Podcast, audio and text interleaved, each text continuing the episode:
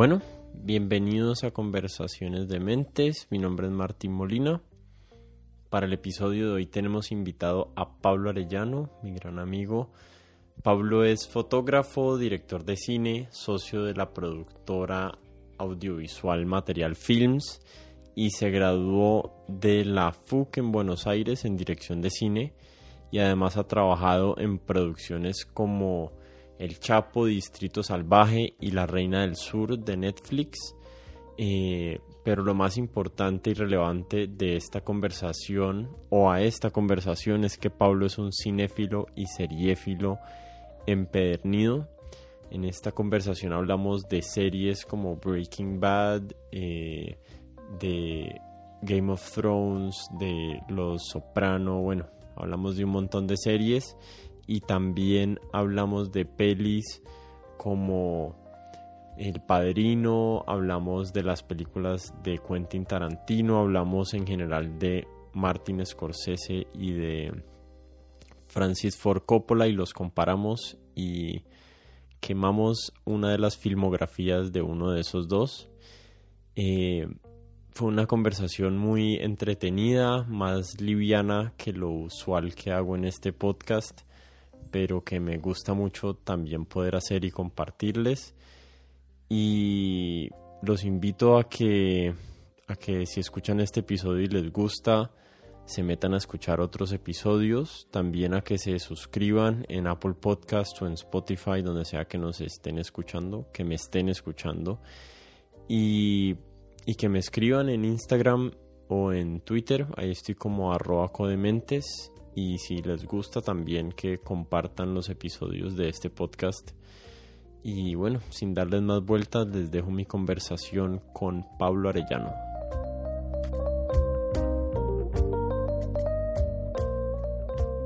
Pablo, bienvenido a Conversaciones de Mentes. Vamos a tratar de hacer algo y que es como medio calificar algunas, algunas películas desde nuestra perspectiva. Voy a tratar de, voy a tratar de justificar mis, mis puntos de vista como para, para que no sea solo algo pues subjetivo, sino como pues qué hay detrás de una opinión o un gusto o, o lo que uno siente después de ver una película o una serie o cualquier cosa. Digamos que la primera parte de la entrevista que te la planteé como hacer unos juicios de sobrevalorado o subvalorado. Entonces, te voy a preguntar acerca de una película o de una serie o de un director y vos me vas a decir si está sobrevalorado o subvalorado y por qué. Entonces arranquemos con, con la ganadora del Oscar de este año que fue Parasite. ¿Qué crees que está subvalorada o sobrevalorada? Eh, creo que está em, adecuadamente valorada. Creo que se hizo mucho bombo y platillo, pero como que eh, yo vi la película habiendo ya escuchado mucho sobre, pues, no, increíble y tal, y la vi y me sorprendió igual, me sorprendió más de lo que me imaginé, entonces eh, no creo que sea sobrevalorada ni subvalorada, sino muy adecuadamente valorada. ¿Y qué fue lo que más te gustó de la película? Eh, siento que es una de esas películas que son una experiencia cinematográfica completa, o sea, que te reís, te, emocionas, sentís miedo, sentís, o sea, sentís como angustia. Eh, eh, una de esas películas que te conmueven, o sea, te hace sentir todo. Y, cuando una película, una sola historia logra hacerte sentir todo, es pues es una montaña rusa muy valiosa. Próxima pregunta. Eh, narcos. A ver, ese es difícil porque a mí me gusta Narcos eh, y conozco mucha gente que la subvalora y mucha gente que la sobrevalora.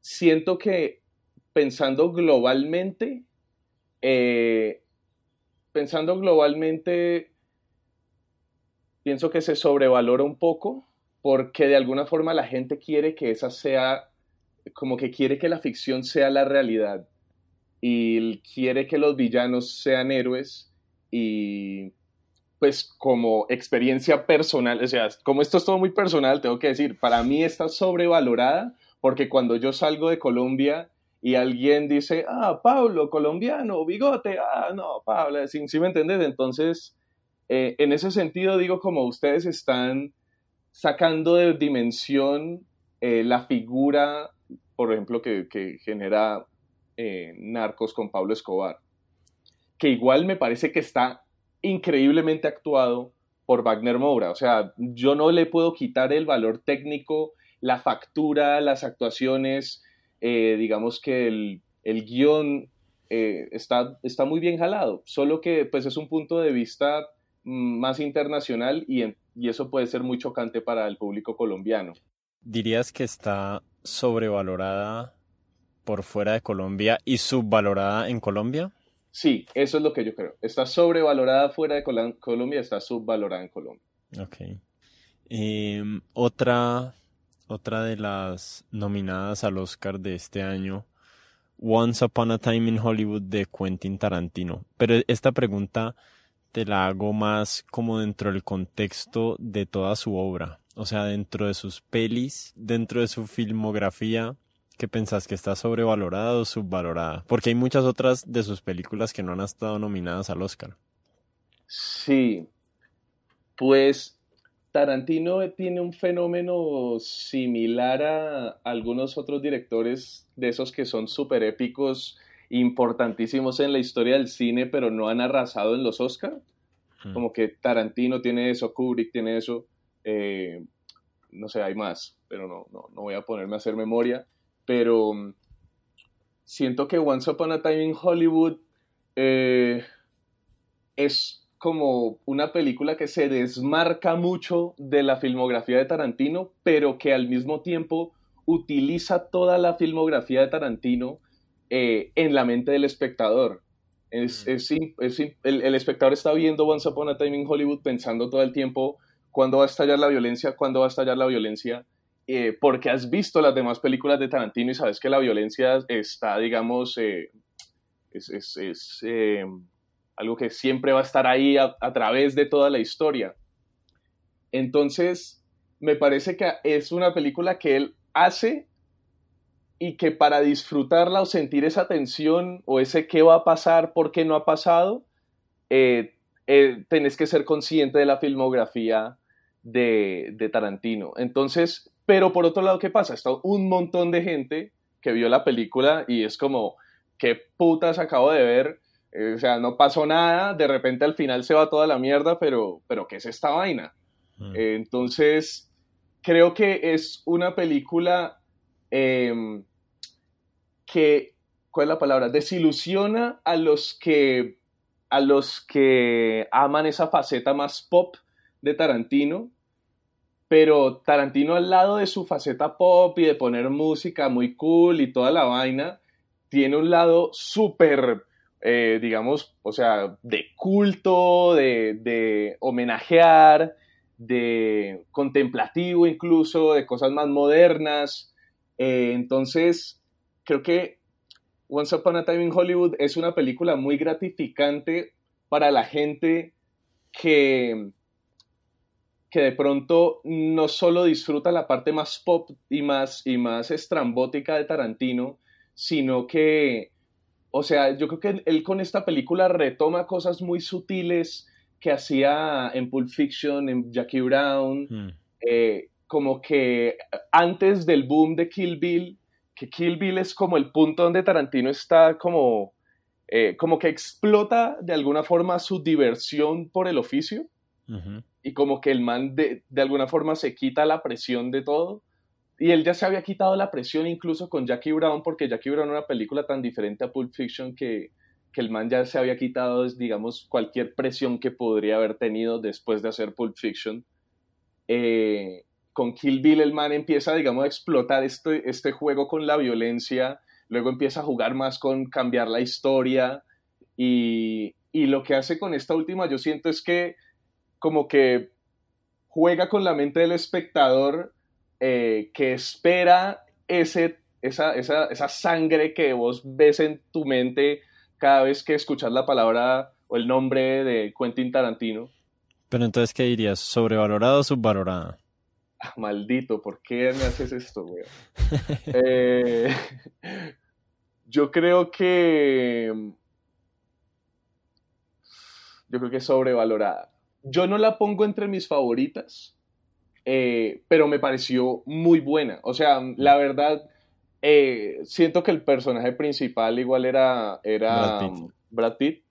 Eh, Yo creo que en 20 años vamos a ver esa como una obra de arte porque creo que, creo que hay como mucho, hay mucha meticulosidad en la hecha de esa película que se pierde. Yo creo que hay que verla varias veces para darse cuenta lo bien hecho que están los personajes. Eso estoy de acuerdo. Yo de mm. hecho solo la, la vi una mm. vez pues en cine cuando salió y me gustó muchísimo.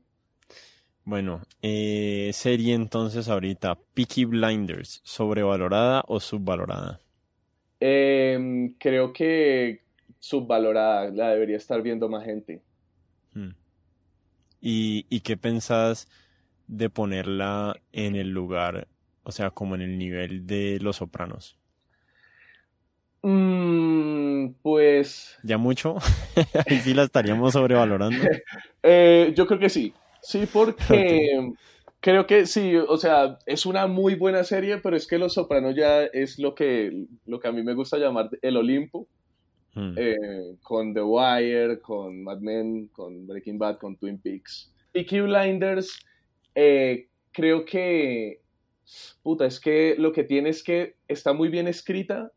Steven, Steven Knight, Knight o Wright, no me acuerdo el apellido, pero él es un escritor muy, muy berraco eh, y, las actuaciones son, son tremendas y la foto es preciosa.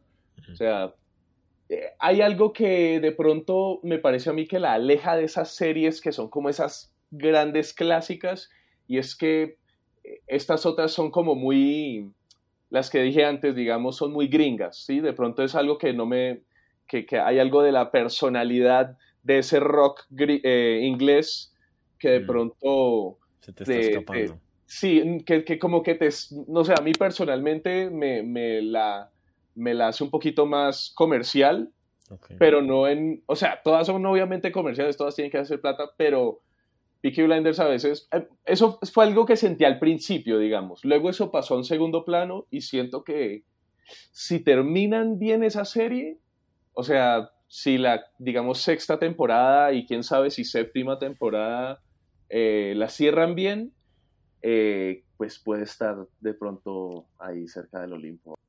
Bueno, otra que no tenía en la lista, pero se me ocurrió ahorita, Game of Thrones. Ok, claro, sí, esa de hecho raro que no lo hubiéramos hablado. Game of Thrones, yo creo que el final ha sido sumamente subvalorado. ¿Subvalorado el final? No, no te creo. Yo soy de, yo estoy firmemente en el campo en el lado de... De los que no les gustó el final. De los que no les gustó el final. No, a mí, me parece, a mí me parece que el final de Game of Thrones, de pronto... De pronto hay... Hay insatisfacciones porque lo que pasa es que es una cosa tan grande que se generan tantas expectativas y la gente tiene tanta necesidad de ser, de, de sentirse satisfecha porque es un culto eh, que iba a ser un final polémico pasara lo que pasara. Hmm. Yo que creo, yo creo que todas las piezas cayeron donde tenían que caer. Yo creo que se, venían construyendo las cosas que iban a pasar desde mucho tiempo antes. Yo habría, yo habría preferido también mucha más ambigüedad, o sea, no, no todos los cabos resueltos, o sea, habría tolerado muchísimo más como finales sin cerrar y ya, solamente cosas abiertas y, y que y ya, y que la mente lo tolere. La, en la vida las cosas no se resuelven todas en una, en una conversación al final, ¿sí me entendés? Próximo, sobrevalorado, subvalorado. Dale. Eh, Doctor Strangelove de Stanley Kubrick. Uf, mira, ese es un dato, es bien, es bien curioso que me preguntes de Doctor Strangelove a mí me parece una película muy subvalorada. Eh, como que eh, es que la filmografía de Kubrick es también un tema muy iconográfico y hay unas películas que son más iconográficas que otras. Entonces, La Naranja Mecánica, The Shining, eh, Ice son, White Shot. son Ice White Shot, pues, y eso que, y eso que Ice White Shot está sumamente subvalorada. Si vamos a hablar de películas subvaloradas, hablemos de Ice White Shot.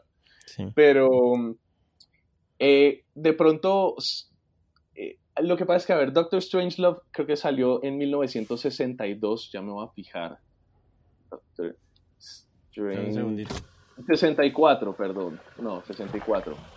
Pero bueno, en el 64 eh, lo que pasa es que Kubrick en, esos, en los 60 tuvo un contrincante muy complicado en, en el tema de premios porque es la subvaloración y sobrevaloración también muchas veces se miden en premios, en Oscars Hmm. y todo eso.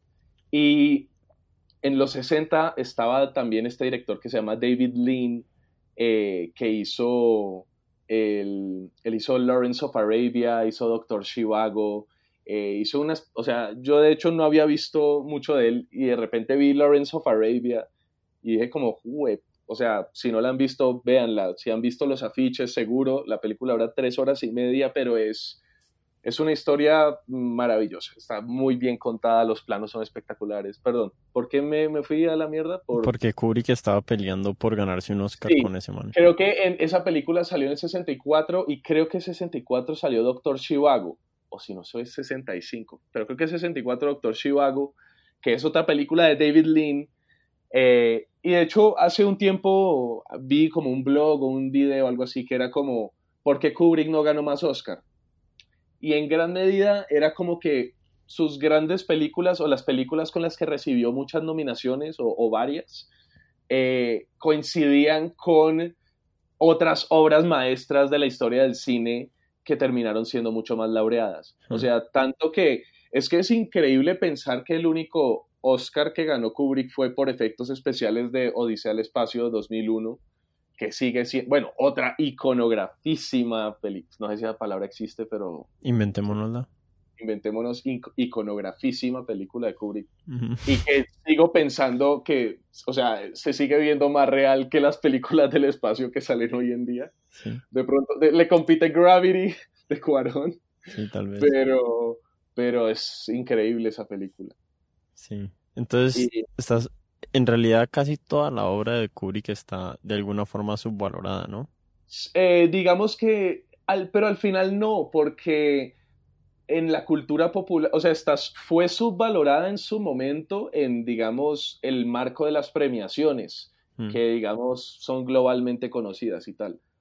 Pero, pero culturalmente Kubrick es de los menos subvalorados, es yo creo que de los más, digamos, eh, Y, y trascendió mucho más Sí. el cine de Kubrick que el de David Lean. En la, en la cultura popular al menos muchísimo más. Naranja Mecánica, na- todo el mundo sabe que es eso así, ni siquiera se la Claro. visto. total, no, los hinchas de la Juventus, la barra brava de la Juventus es- son los druggy, por los drugs de, de, pues de la naranja mecánica y te juro que más no han visto Kubrick. Bueno, cambio de sección porque vamos a dejar una última, una última peli de sobrevalorado, subvalorado al final. Vale, Esta sección se llama Quemar o Salvar. Entonces tenés dos o tres películas, solamente puedes salvar una y la otra la tenés que quemar y vos sos el dueño de la última copia de esa película sobre la faz de la Tierra. Entonces, cuando la quemes, desaparece para siempre. ¿Listo? ok. Entonces, quemar o salvar tres películas de eh, Quentin Tarantino.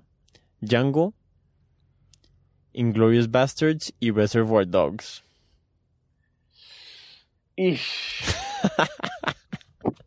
Tienen que ser difíciles, si no, no vale la pena.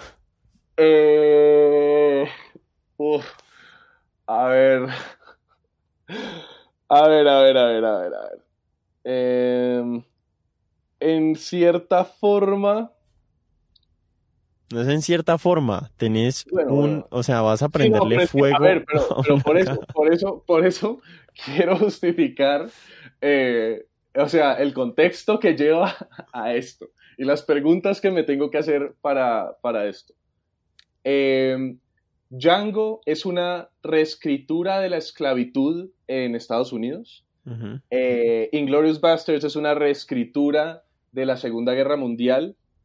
Y Reservoir Dogs es, digamos, la ópera prima de Tarantino, su primera película, y es, digamos, em, la reescritura de Tarantino de una película de robos.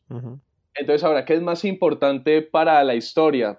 no, no es para la historia, es para Pablo. Pablo, Pablo, ah, ¿en qué mundo quiere vivir? ¿En qué mundo quiere vivir? ¿En, el mundo? en, el mundo donde no existan Django y Reservoir Dogs o en el mundo donde no existan Reservoir Dogs y Glorious Bastards, como quieras hacerlo? Yo creo que... Está dura, weón. Y hay definitivamente una respuesta correcta y es la que yo tengo. Eh, es posible que... No, yo creo que tendría que quemar, con todo el respeto, tendría que quemar eh, Reservoir Dogs. Sí, no, marica, ¿cómo? Esa es la que gana al final. No. Ah, marica, es que... No, es que, ¿sabes qué es lo que pasa? Estoy, estoy entre quemar Reservoir Dogs y Django. Solo, solo porque el papel de Christoph Waltz en Django y en, eh, y en eh, Inglorious Bastards es prácticamente el mismo. Hmm. Solo porque Dr. King Schultz y Hans Landa son casi el mismo personaje que María Django. Ok. Pero, pero, eh, ah, puta, es que Reservoir Dogs es muy buena también. No, tenés que decidir, yo ya decidí. Yo salvaría Reservoir Dogs, sin duda, no sé por qué.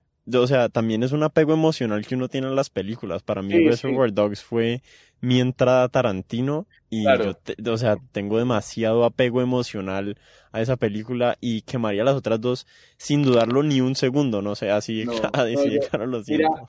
yo cuando vi por primera vez Inglorious Bastards en cine, eh, no me sorprendió tanto. Y luego de, ahí en adelante, cada vez que la volví a ver, se me fue volviendo mi favorita, mi favorita, mi favorita. Eh, entonces... Vas a salvar Inglourious eh, Bastards. De pronto sacaría... Voy a salvar Inglorious Bastards. Ok. Eh, segunda pregunta. ¿Quemar o salvar? Hace 10 años no lo habría pensado. Ok. ¿Quemar o salvar el Padrino 1 o el Padrino 2. Y no tiene nada que ver con que una esté después de la otra ni nada, solamente existe cada una por su lado. Em, yo creo que... Puta. El Padrino 2 es increíble. el Padrino 2 es hermosa. Pero es que el Padrino 2 también es lo que es por la 1, ¿sí me entendés? Sí, pero, eh, pero también puede funcionar como película ya sola. Es que lo que tiene, lo que tiene la 2 es que pasan tantas cosas. Mm. O sea, la 1 se toma un poco más de tiempo, las, todas se toman su tiempo para contarte las cosas. Y igual eso diferencia un poco más la 2, la 1 y la 2 de la 3. Pero lo que pasa con la 2 es que estás viendo los inicios de Vito y, y, estás viendo la, la, plenitud de Michael. Mm. Entonces, eh, eso es, y ese paralelo aparte entre Al Pacino y Robert De Niro, simplemente es que hay escenas que también vos decís, es que Coppola tampoco tuvo que hacer nada aquí, tuvo que hacer tres planos, mm. plano conjunto y plano contra plano, y tiene a Diane Keaton y a, y a Al Pacino simplemente siendo espectaculares. Eh, entonces, la película está, está espectacular por todos lados. Lados simplemente, o sea, lo que pasa es que... Echarle gasolina a una y prende el fósforo y mandarla al olvido. Eh, ¿Sabes qué pasa? Creo que uno puede vivir, si alguien ve la 2 sin nunca haber visto la 1, eh, yo creo que puede entenderla. Sí, por eso. Entonces, solo por eso creo que sí, me quedo con la 2. Sí, yo también. Ok. Es, hermosa, güey. Ok. Vas. Eh, uno de dos preguntas, porque en la eh, eh, pregunta anterior la sacaste mal. La saqué mal porque. Ah, sí, me arrepentí. horrible. Me duele todavía lo que dije, lo que sea. Esta. ¿Quemar o salvar Breaking Bad o The Wire? Uf. Em, uf, parce, marica. Qué man tan sádico. Em, quemar o salvar Breaking Bad o The Wire. Yo creo que. Yo creo que. Uf, hay algo en The Wire que simplemente es. eh, muy. No sé, muy pura. Es demasiado cruda. Y hay algo en. en, en- o sea, si la gente cree que Breaking Bad es cruda, eh, The Wire es más cruda. Ok, entonces, Entonces- candela para Breaking Bad ahí. Sí, lamentablemente me duele. O sea, o sea, yo aparte no soy la persona que en el futuro no va a saber que esto existió. Yo lo estoy quemando. Tengo que Sí, vivir sí. el resto de mi vida. O sea, yo después de quemar esta biblioteca de Alejandría de series y películas, me tengo que matar, güey. Eh, quemar o salvar toda la obra de David Lynch o toda la obra de Ingmar Bergman. No, eh, quemo a Lynch. Sin duda. Sí. Uy, no le tenés casi amor a Twin Peaks. No, amo Twin Peaks. Amo Twin Peaks. Es del Olimpo de las series. Pero entonces, ¿qué, Pero qué es lo que tiene es Bergman que, que ni lo dudaste? No, es que ahí simplemente creo, mejor dicho, ¿sabes por qué elijo a Bergman por sobre Lynch? Porque por más que me encante Lynch, hay momentos en películas de Lynch que se me hacen insoportables. Mm, sí, es o sea, verdad. por ejemplo, Eraserhead, cuando está ese bicho chillando en la casa del man, No me lo he visto. o sea, es, es como el, el hijo de Eraserhead, que es como un, un hijo de puta gusano enorme, horrible, que chilla. Entonces, como que, como, mejor dicho, Lynch te quiere rayar de una forma en la que, con la que yo, yo podría vivir sin rayarme de esa forma, ¿sí? Entonces, eh, me quedo con Bergman. eh, personalmente, por más que me encante Lynch, me encante Mulholland Drive, Blue Velvet y Twin Peaks, Sí. A mí, a mí, eh, a mí que lo me- que más me- hace dudar la decisión es Mulholland Drive, que me encanta. Me, me, me dolería que esa película no exista en el mundo. Es- sí, es una película, es también como la película con la que muchos entran a Lynch, Mm. o con lo que muchos entran. Yo entré a- a Lynch con esa peli, eh, y luego uno ve Twin Peaks y es como, se da cuenta que el man lo que hizo fue tomar un, el, el- el género de la telenovela y la forma de la telenovela y volverla algo sumamente Lynch. Mm. Y eso es, es maravilloso. O sea, yo creo que Twin Peaks también es una, una serie que la gente debería ver. Las dos primeras temporadas del 89 y 90. eh, y luego la que salió en 2015, que es En Netflix está. espectacular. 2015-2016. El, sa- en Netflix está la que salió eh, 2015-2016. Ujú. Pero si ves esa, sin haber visto la 1 y 2, baila, porque es Lynch. Ok. O sea, si, Lynch- si, si viéndolo todo no se entiende, si no viste la mitad, estás jodido. Es- esta, va, esta te va a partir a la mitad. Quemar. O salvar toda la filmografía de Scorsese o la de Coppola. Uf. Eh, a ver. A ver, a ver, a ver. A ver. ¿Ya te estás curtiendo? Esto está muy horrible, parce. Eh, es que me siento, me siento sucio así, respondiendo estas preguntas. Eh, ¿Qué pasa? Hay de Coppola hay tres películas que me gustan mucho, mucho, mucho, mucho. O bueno, no, no, pues sí. Eh, y de, mejor dicho, no sé si las que me gustan de Scorsese me gustan tanto como las, que, como las de Coppola, pero me gustan más películas de Scorsese que de Coppola. O sea, de Coppola, las, do- las primeras dos del Padrino, Apocalypse Now eh, y, la, y The Conversation, para mí son de pronto de las...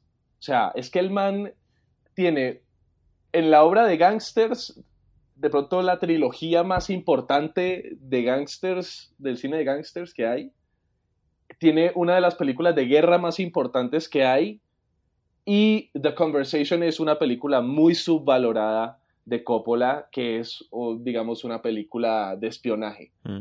Y es tremenda, es buenísima. Mm. Pero, pero eh, duele también en un mundo sin Taxi Driver y sin Raging Bull. Eh. pero es que claro, ese, es el tema. Yo creo que, a ver, es, es como sacrificar lo mejor de lo mejor. Por mucho de lo mejor. por mucho de lo mejor. Entonces, ah, es que, parce, a ver. Pues a ver, ¿qué, qué, qué pelis de, de, de Scorsese no podríamos vivir sin? No podríamos vivir sin Wolf of Wall Street, sin Casino, sin El Aviador. Goodfellas. Goodfellas, Taxi Driver, Raging Bull. Eh, The King of Comedy es muy buena. o sea, él, es que digamos que Scorsese también crea el género de gangsters con una, con una, una personalidad muy diferente a la de Coppola y eso es lo increíble de los dos, mm. que los, dos están contando, eh, digamos, un universo, eh, el mismo universo eh, contemporáneamente, al mismo tiempo, y cada uno lo hace con una personalidad tan propia y tan real. Em, pero de pronto aunque haya más películas de Scorsese que me gusten que las de Coppola, siento que me gustan demasiado las de Coppola. O sea, no, no podría vivir en un, mundo sin El Padrino o sin Apocalypse Now. Siento que simplemente esas son muy pesadas. Pero es mucho, es mucho el apego emocional que uno tiene a esas películas, ¿no? Para mí, es que no sé por qué para mí El Padrino fue o sea, yo siento que me cambió la vida de alguna forma esas dos películas. No sé por qué, o sea, he tenido días, así que, así como creo que fue el tuyo ayer, que me he visto las tres películas. O sea, no es, es que es irracional eso, pero yo lo he hecho. Me he sentado a ver 10 horas de cine en un día de Coppola, ¿no? O sea, no, no, eso se entiende con una serie, pero es que con unas películas así de pesadas. Pero bueno, eso ya es muy, muy eh, personal te la voy a poner así. Eh, bueno, de pronto también era por la hora, pero ayer me vi El Padrino 2 y 3 mm. y luego más tardecito me vi Casino. Eh, eh, obviamente quedé agotado después de Casino, pero la diferencia de alguna forma es que con las pelis de Scorsese es mucho más frenético que Coppola. O sea, Scorsese es, va más más embalado, te cuenta más información, cómo funcionan las cosas, cuenta historias larguísimas en periodos de tiempo también muy prolongados. Eh, el ida y vuelta en el tiempo de pronto es más juguetón. Eh, en cambio, Coppola es más clásico. Coppola es más... Eh, más no, es como que te está metiendo canciones de, canciones a cada corte o cada nueva secuencia. Scorsese te va de, o sea, esos guiones de, esos guiones técnicos y storyboards de Scorsese deben estar sumamente calculados y preparados porque vos ves los planos y es un movimiento dolly de cámara, luego el siguiente plano tiene perfectamente un, movimiento de grúa que, lo acompaña, o sea, lo que hace de alguna forma Scorsese por el montaje también es increíble, o sea, es como, ¿cómo hace este man para contar todas estas cosas? Eh, mucho más uso, bueno, los dos usan la voz en off, pero creo que Scorsese la usa todavía más. Eh, sí, siento que de alguna forma Scorsese es más frenético, va, más rápido, es más como que es más eh, heterogéneo, cambia mucho, el estilo de sus películas cambian mucho dentro de la misma película. me acuerdo, por ejemplo, cuando fui a ver Gangs of New York, fue la primera vez que veía una película, digamos, de época, o sea, eh, que, que, tenía, ni siquiera por la música moderna, sino que había algo en Gangs of New York, en el montaje, en, en la forma en que los personajes se, como el vestuario y toda la cosa que era como esto es viejo, pero es moderno, es como punk de 1900, ¿no? Es como... De 1800. eso, 1800, principios de... ahí el límite, digamos, claro.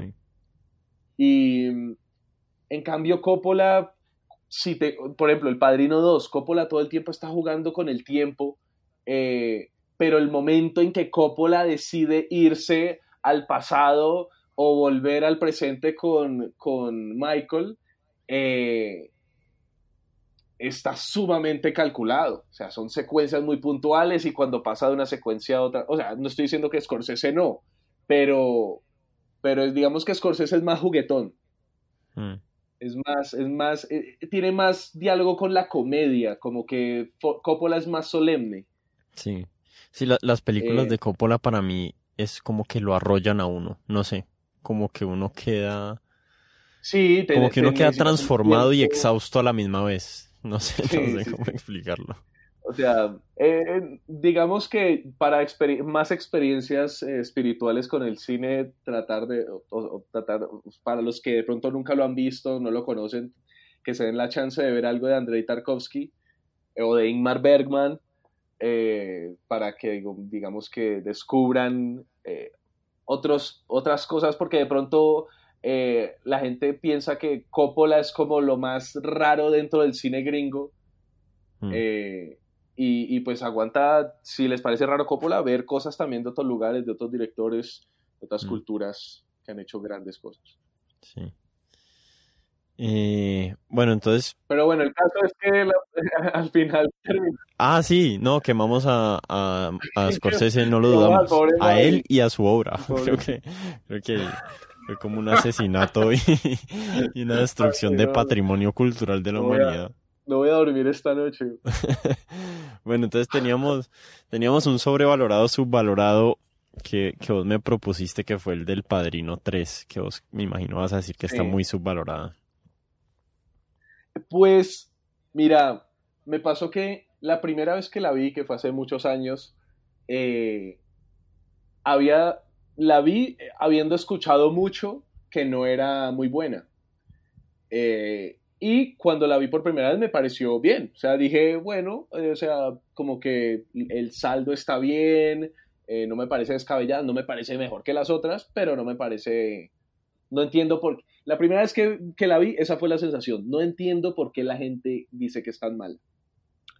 Luego, ayer que la volví a ver, eh, sentí la diferencia con las otras dos y creo que en gran parte la diferencia está en que la 3 dicen más las cosas, ¿sí? Como que en la 1 y en la 2 hay una perfección en el tejido de los diálogos entre los personajes y las acciones sucediendo alrededor con el lugar donde están. Hay una sincronicidad en, eh, lo micro y en lo macro, en tantos niveles.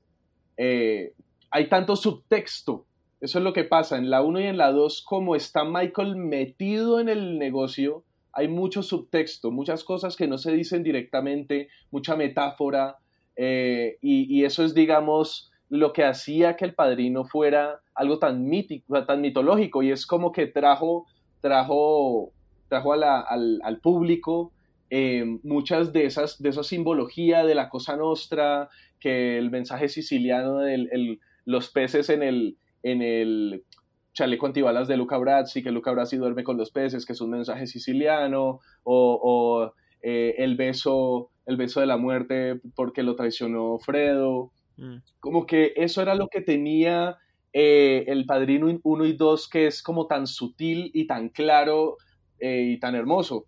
Por ejemplo, hay una escena en El Padrino 2 en que está Heyman Roth, digamos, este socio que termina siendo el enemigo de Michael en la segunda temporada, eh, Roth, digamos, repartiendo sus bienes en Cuba justo antes de que la revolución cubana, digamos, saque al gobierno.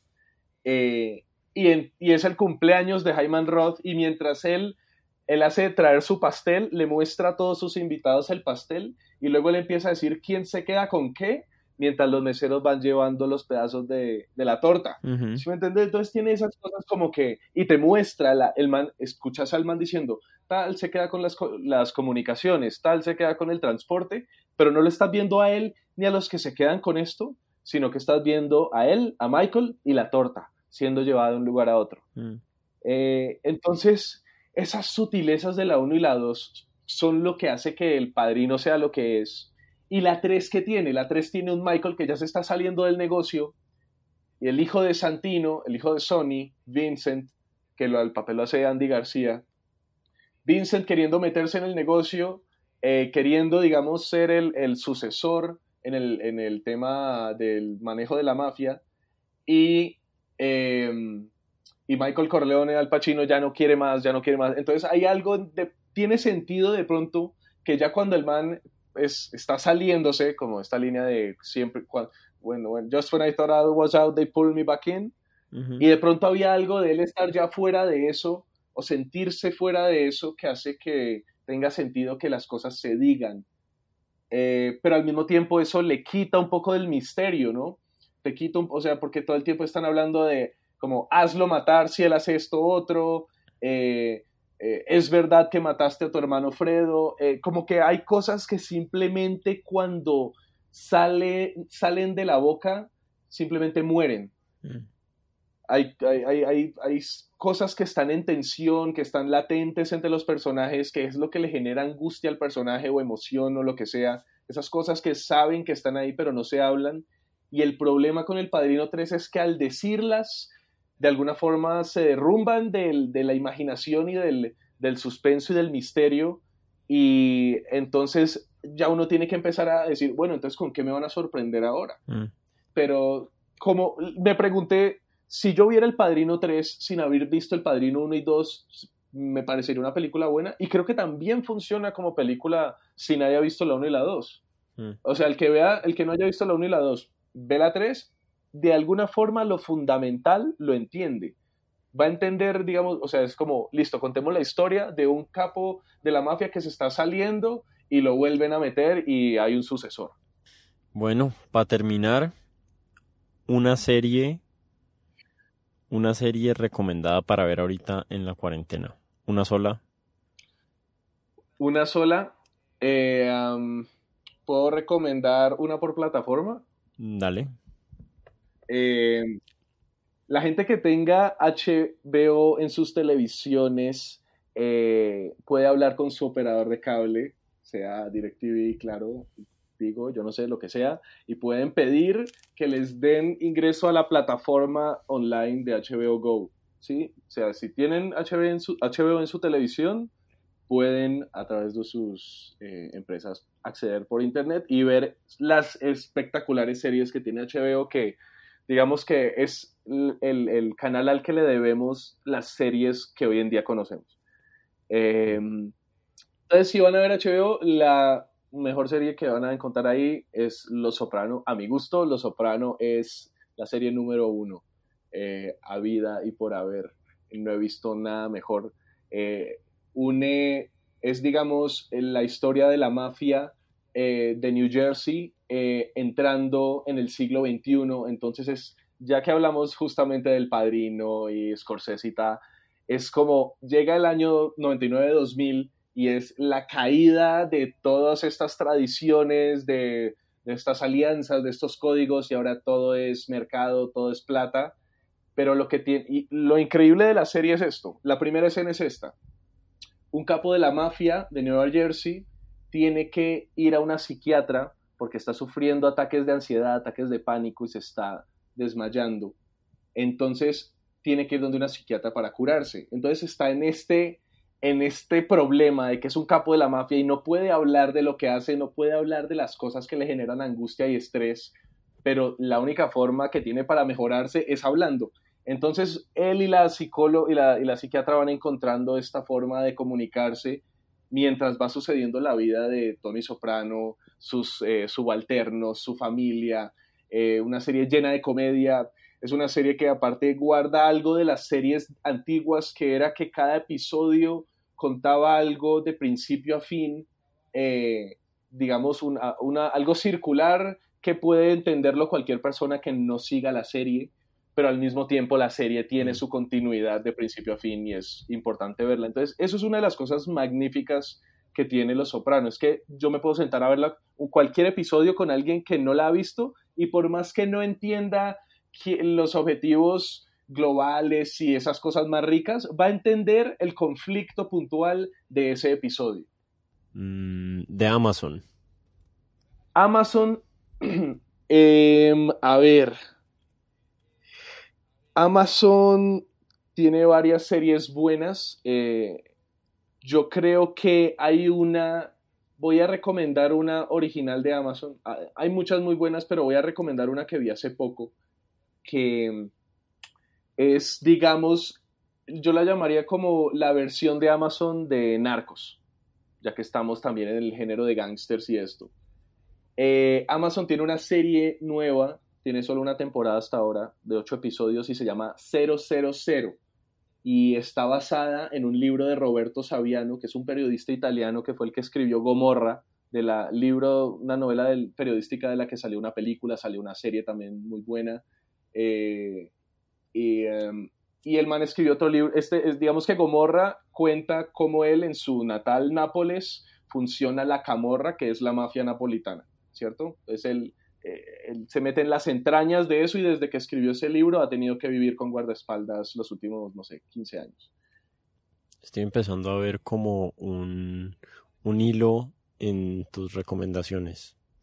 Sí, es todo de gangsters, cine de gangsters. Les gusta, si no les gusta el cine de gangsters, no, todo es de mafia. No, no, sí, pues que, o sea, es un, es, es como un, es un, es una genericidad. Está el western, están los musicales, está, ¿sí me entiendes? Todas las series tienen, tienen una mezcla de géneros y a mí en general no sé por qué me ha gustado tanto como el, el, el tema de los gangsters y siento que hoy en día la economía del, de la mafia sigue siendo enorme y siento que es importante saber de dónde viene y saber por qué pasa y como sociedad también de alguna forma tomar conciencia de eso siento que es importante, como conocer al enemigo. Ok, Hulu. Y es fuerte, ojo, es, fuerte, es fuerte. De Hulu, una que no he visto pero quiero ver, que es The Handmaid's, The Handmaid's Tale. The, mm, Handmaid's, eh, The Handmaid's Tale, que es con, con eh, Elizabeth Moss, que es Peggy Olsen en Mad Men. Entonces, para, para la gente que ha visto Mad Men y le gusta el, el personaje de Peggy, la actriz Elizabeth Moss, ella es la personaje principal en en eh, The Handmaid's Tale, que si no estoy mal está basado en un libro de Philip Dick. No, eh, o no, me, perdón, Philip Dick no, es mucho más contemporáneo, es una escritora. Estoy, estaba pensando en otra serie de Amazon, pero eh, no, recuerdo el nombre. Pero esa la quiero ver. Me la han recomendado mucho y pues aguanta verla. ¿Y Netflix? De Netflix en este momento creo que a ver, como ya hablamos de Peaky Blinders y toda la cosa y todo lo que está bueno con Peaky Blinders, que como que voy a, voy a hacerme el que, el que ya recomendamos esa. Entonces voy a recomendar otra que sí es original de Netflix, porque a ver, Peaky Blinders ahorita dicen que es original de Netflix, pero es porque Netflix entró en eso de la quinta temporada cuando ya la estaban rompiendo, sacando del estadio y Netflix dijo yo quiero. Eh, y en Netflix también está Breaking Bad, que, que, tampoco tiene nada que También está Breaking Bad, también está Mad Men, eh, o sea, hay muy buenas series. Y, pero de Netflix yo creo que eh, hay una serie que mucha gente probablemente la ha visto por ahí y no le ha dado la chance, es Ozark. Eh, mm. No voy a decir que es de otro tema, ¿ok? Es de gangsters. ¿Ah, es, de es, a ver, lo que a mí me parece increíble de Ozark es Em, el protagonista es Jason Bateman, que es el de Arrested Development, es un man que conocemos muy de comedia, y él también dirige varios episodios.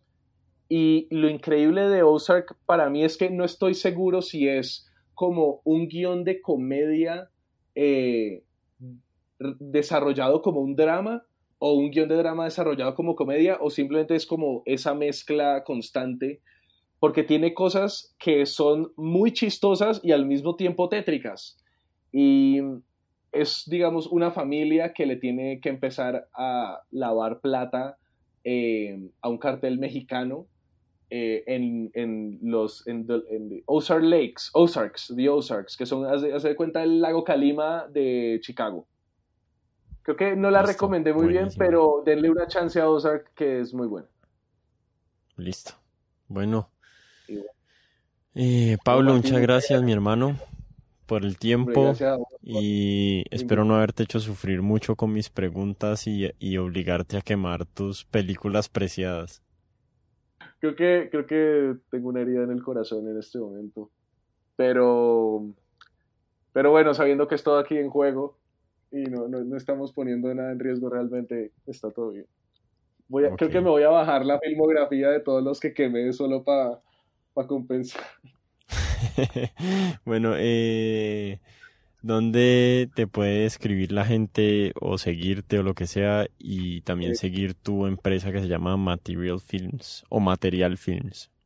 Exacto, sí, Material Films o Material Films, eh, arroba Material Films en Instagram, eh, mi perfil es arroba pabarsp, como de Pablo Arellanos Pataro, P-A-B-A-R-S-P, y pues ahí estamos eh, a la orden para servicios de fotografía, de audiovisual, animación, eh, servicios de producción, eh, lo que quieran relacionado a audiovisual, estamos a la orden. Listo. Bueno, Pablito, muchísimas gracias. Gracias, Martín. Saludos, hombre, que estén muy bien.